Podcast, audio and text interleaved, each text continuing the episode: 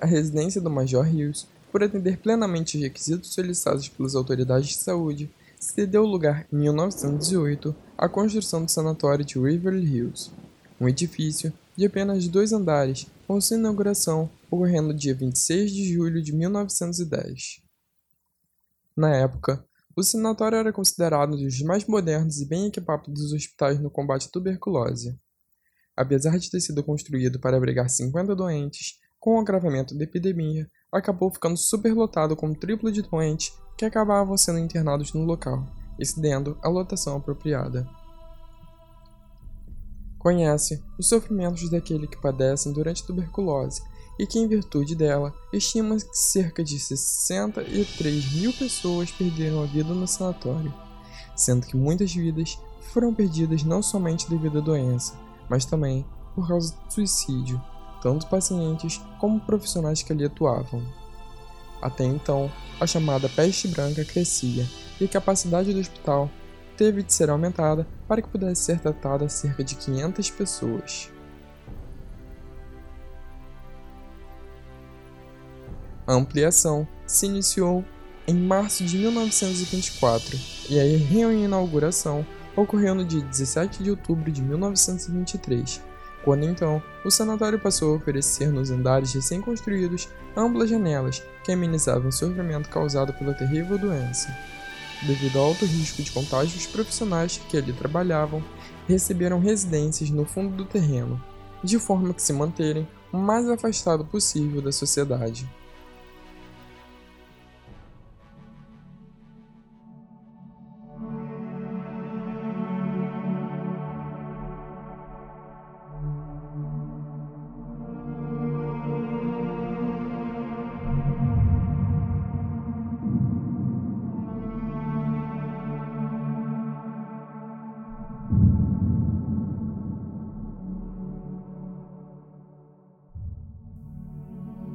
Ainda, em 1926, um túnel foi construído para que esses funcionários chegassem até suas moradias.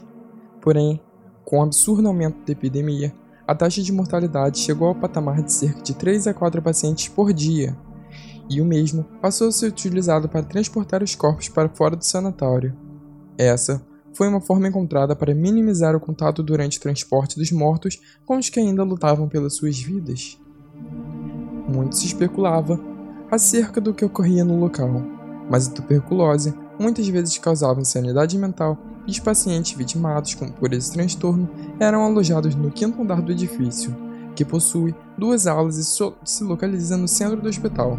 Diz também que inúmeras experiências não documentadas foram realizadas na vã tentativa de encontrar a cura para a peste branca, até mesmo a aplicação de choques elétricos, e que, embora houvessem evidências comprovando essas teorias, elas nunca foram apuradas e provavelmente pelo descaso das autoridades. Documentados, sabe-se que procedimentos como a toracoplastia, no qual algumas das costelas são removidas para facilitar a expansão dos pulmões, e o pneumotórax foram realizados no, nos internos.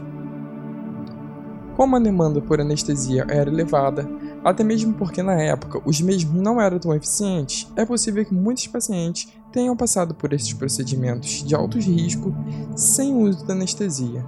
Estudos atuais estimam que a taxa de sobrevivência para essas técnicas era de cerca de somente 4%. Com a descoberta da cura da doença, em 1961, o sanatório acabou sendo desativado para ser reaberto no ano seguinte com o nome de Woodhaven Medical Services agora como centro geriátrico.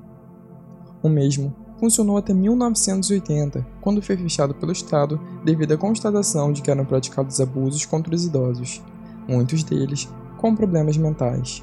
Logo, o sanatório foi comprado com o objetivo de ser transformado em uma prisão, mas devido a protestos dos moradores da região, a ideia acabou não saindo do papel, sendo ele então, em 2001, adquirida por Joey Tingler, que passou a cobrar pela entrada no local, daqueles que almejavam contato com os fenômenos que dizem que ocorreram ali.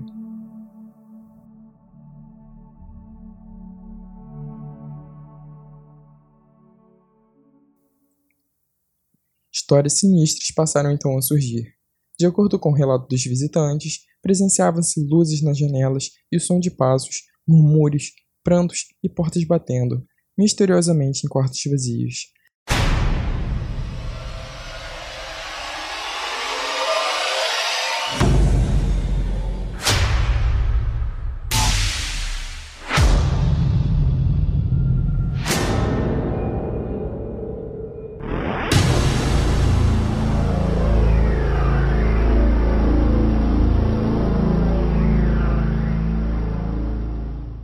Tais histórias atraíam a visita de diversos grupos que se dedicavam ao estudo e investigação de fenômenos paranormais, como Louisville Hunter Ghost, que visitou o local algumas vezes e todas elas puderam presenciar fatos inexplicáveis. Todas as lendas acerca de Waverly Hills fazem com que ele receba o título de local mais assombrado das Américas, fazendo do local um objeto de curiosidade e medo. Alguns depoimentos parecem tornar seu título merecido. Uma enfermeira do asilo, presa em 1974 acusada de torturar pacientes, afirma que realizava tais práticas incentivada por vozes que ordenavam ao fazê-lo. Uma das lendas afirma que em 1928, a enfermeira-chefe do andar, Mary Heilenberg, foi encontrada morta na sala 502, enforcada em uma luminária, vítima de suicídio. Solteira e grávida aos 29 anos, pois tinha própria vida,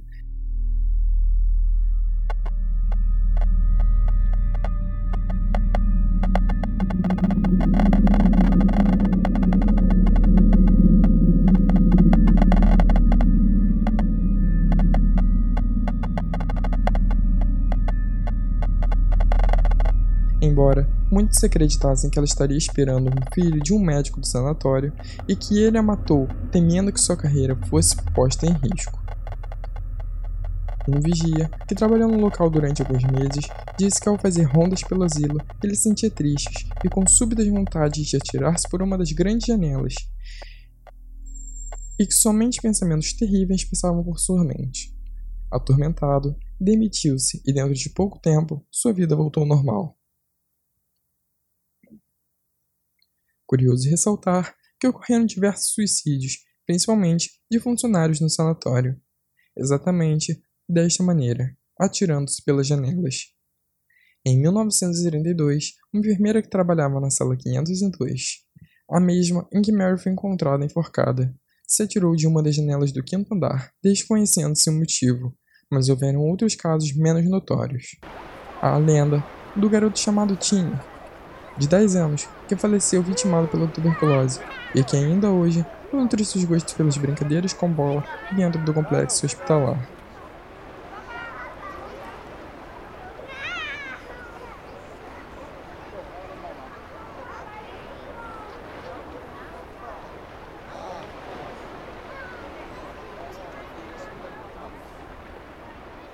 Disse ainda que o vulto usando o jaleco branco do espírito do médico cirurgião Joseph Coutels perambula pelo quarto andar do sanatório. Nesse andar se encontra a sala cirúrgica, onde executava os procedimentos médicos dolorosos, até mesmo as suas experiências desumanas. Testemunhas relatam inclusive que, sem explicação alguma, no corredor do refeitório, por vezes é possível sentir o cheiro de panquecas e de pão.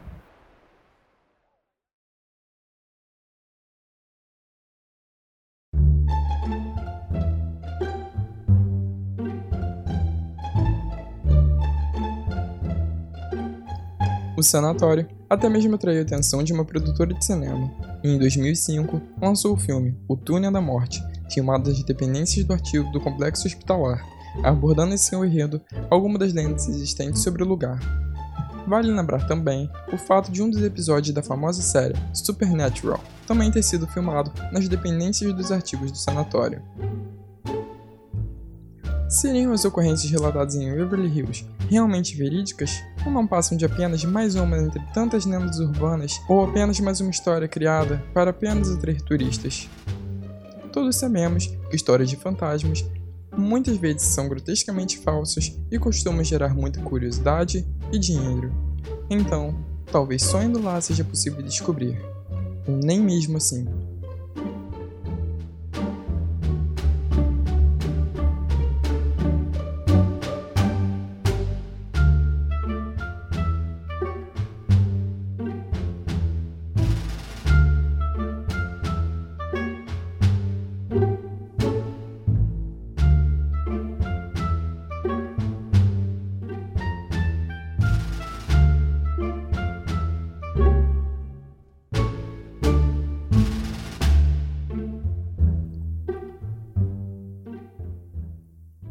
Agradecimento especial ao patrono Agora Sabe, que pode ser encontrado em twitter.com agora sabe.